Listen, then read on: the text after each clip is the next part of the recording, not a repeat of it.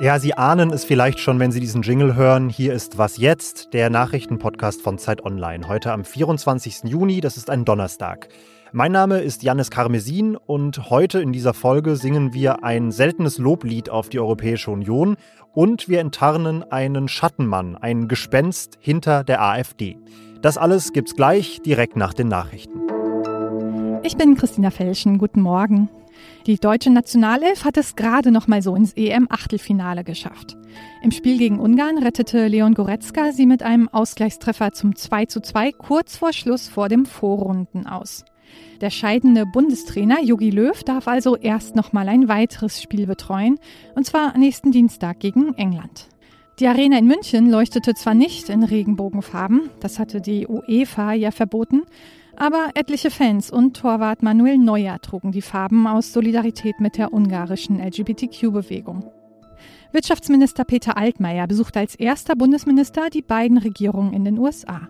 Heute trifft er den Klimabeauftragten John Kerry und die Handelsbeauftragte Catherine Tai. Die Bundeskanzlerin plant auch noch einen USA-Besuch und zwar für Mitte Juli.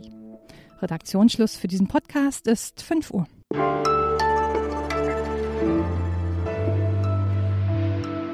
In Brüssel treffen sich heute die Staats- und Regierungschefs der EU-Staaten zum großen Gipfel. Voraussichtlich zum letzten Mal ist auch Angela Merkel mit dabei, nach 16 Jahren. Gute Reise nochmal an der Stelle.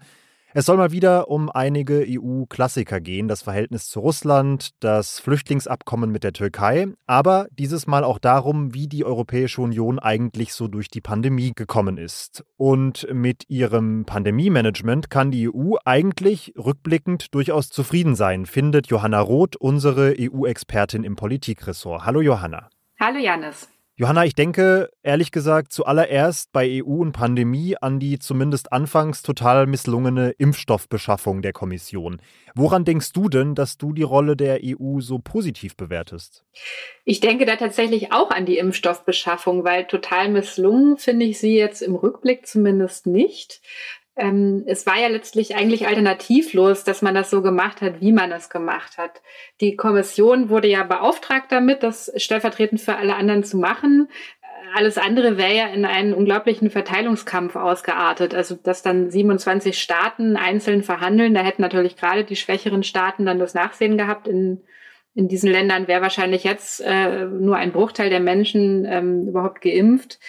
Und ähm, außerdem zeigt ja auch die Delta-Variante jetzt in Großbritannien, dass ähm, Impfnationalismus, wie es eben zum Beispiel dort praktiziert wurde, ähm, ganz schnell einen Impferfolg dahinschmelzen lassen kann, wenn das Virus sich anderswo ausbreitet. Dass die Kommission das gemacht hat, sehe ich auch nicht als Problem, eher wie es dann im Endeffekt gelaufen ist. Ähm, dass die Kommission vielleicht nicht gut vorbereitet war, dass da einiges schiefgelaufen ist, das muss man schon feststellen, da gebe ich dir recht.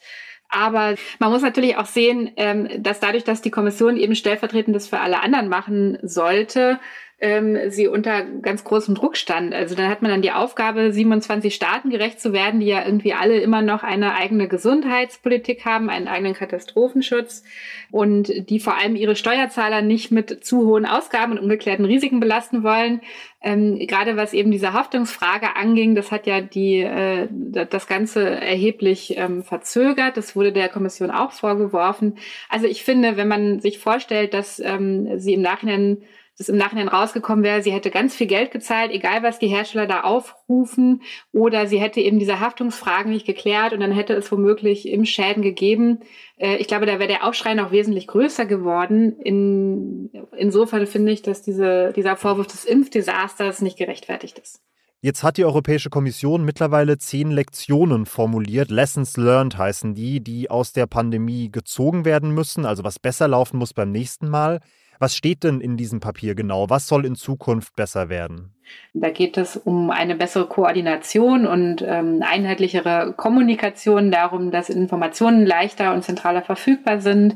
Es soll einen leitenden europäischen Epidemiologen oder eine leitende europäische Epidemiologin geben, also eine Art europäischen Dr. Anthony Fauci, so wie in den USA und äh, ja, insgesamt einfach eine bessere Vorbereitung, damit es beim nächsten Mal eben reibungsloser läuft. Abseits äh, dieser Lessons Learned, wo es wirklich nur um gesundheitspolitische Kompetenzen geht, will man auch natürlich andere Lektionen aus dieser Krise ziehen. Ähm, es geht unter anderem auch um den Schengen-Raum, der ja doch ziemlich durchlöchert worden ist, teilweise mit Grenzkontrollen. Da hat auch Deutschland sich nicht wahnsinnig gut hervorgetan.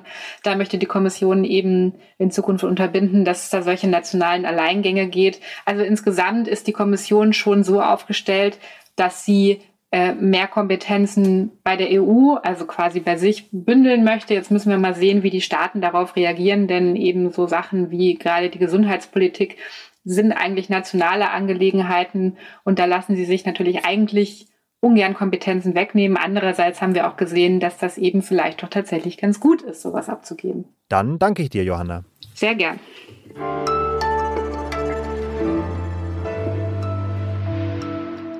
Und sonst so?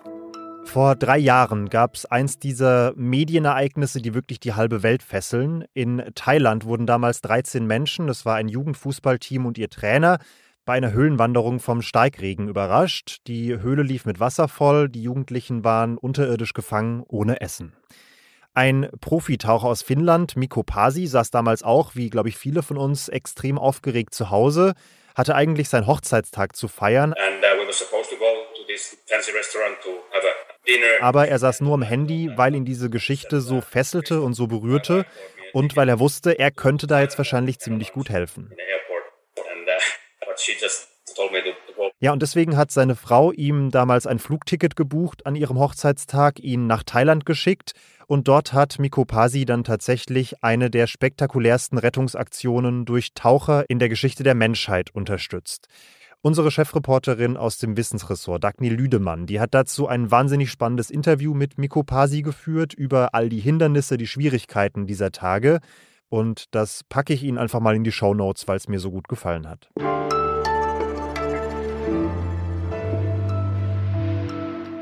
Welche Personen haben die Alternative für Deutschland geprägt? Wenn man das 100 Menschen fragen würde, dann würden wahrscheinlich Namen fallen wie Weidel. Und wir sind die einzige Partei für Deutschland in der Bundesrepublik Deutschland.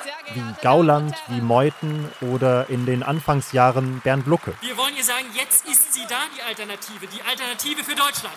Alles richtig, klar, aber wir müssen die Liste um einen Namen ergänzen. Eine Recherche der Zeit in Kooperation mit WDR und NDR zeigt nämlich, dass seit den Anfangstagen der Partei ein bislang weitgehend unbekannter Mann mit viel Geld und viel Geschick im Hintergrund Einfluss auf die AfD nimmt, und zwar bis hinein in wichtige Spitzenämter.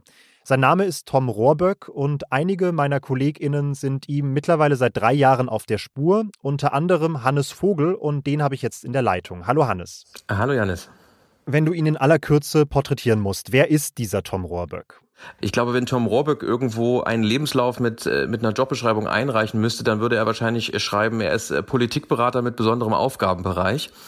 Ähm, du hast in der Anmoderation gesagt, äh, die AfD kennt man durch Politiker wie, wie, wie Frau Weidel zum Beispiel. Und es ist tatsächlich so, dass dieser Mann, Tom Rohrbeck, zu genau diesen Personen auch enge Beziehungen hatte und sie auch nach unseren Recherchen über Jahre sehr maßgeblich oder sehr deutlich auch beeinflusst hat. Ähm, Frau, Frau Weidel ähm, sagt, ähm, sie hätte den Ratschlägen äh, keine Folge geleistet, aber so richtig glaubwürdig ist das nach unseren Recherchen nicht, äh, wenn wir uns die internen Nachricht äh, anguckt, die wir da vorliegen haben. Also Tom Rohrbeck ist sowas wie eine graue Eminenz am rechten Rand, ein, ähm, ein Politikberater, der mit äußerst dubiosen und fragwürdigen Methoden, Methoden im Verborgenen über, über lange Jahre Jahre äh, Spitzenpolitiker beeinflusst hat. Ja, du hast seine Methoden schon kurz angesprochen. Wie nimmt er denn Einfluss auf rechte Politik in Deutschland? Der Artikel ähm, heißt nicht umsonst die, die Suche nach dem rechten Phantom, denn das ist ja auch so ein bisschen. Sein ganzes Wirken hat etwas Geheimdienst-Agentenhaftes. Er droht Leuten, er, er, er bringt sie in die Positionen, die er gerne haben will, und dann setzt er für sie für, für Manöver ein.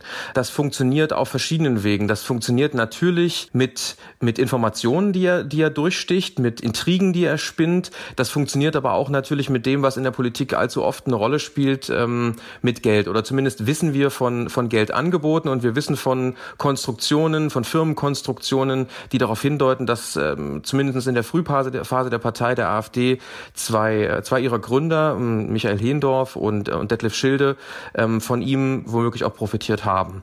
Du sagst schon, er hantiert teilweise mit großen Summen Geld, um Leute zu begünstigen. Was habt ihr darüber herausgefunden, woher dieses Geld kommt? Also man kann sagen, das ist das Undurchsichtigste an dem ganzen Geschäft, was Tom Warburg betreibt. Tom Warburg ist der äh, offizielle Betreiber kann man nicht sagen, aber der Hintermann würde ich formulieren, äh, hinter einem Netz aus Firmen und diese Firmen, die sammeln A, Geld bei Leuten an, bei Kleinanlegerinnen und es gibt noch weitere Quellen. Es gibt ähm, Gelder, die gezahlt werden von, von Investmentfirmen, die, äh, wo es danach aussieht, dass das so eine Art Schutzgeld war, also Erpressung, äh, damit äh, Rohrbeck positiv oder nicht mehr negativ über sie berichtet. Und dann gibt es eine ganz große Unbekannte und das ist natürlich mit die spannendste. Ähm, gibt es womöglich auch eine Finanzierung aus dem Hintergrund von sehr vermögenden Gönnern, ähm, die dieses Geld einsetzen, um eben politisch das Land nach rechts zu verschieben, was er macht. Und ich wette, Sie haben jetzt wahrscheinlich da draußen noch eine ganze Menge Fragezeichen. Es ist natürlich wahnsinnig schwierig, drei Jahre Recherche in fünf Minuten Podcast zu pressen. Deshalb veröffentlichen wir diesen Samstag noch eine Sonderfolge von Was jetzt zu diesem Thema. Da werden wir die Geschichte dann in aller Ausführlichkeit nochmal ausrollen. Für heute Morgen sind wir aber durch mit Was jetzt. Schreiben Sie uns gerne noch bei Bedarf an wasjetzt.zeit.de. Mein Name ist Jannis Karmesin und ich verabschiede mich. Bis bald. Je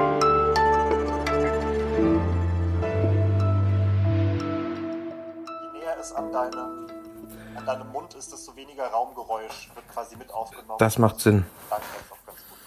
So, hier versuchen wir es mal.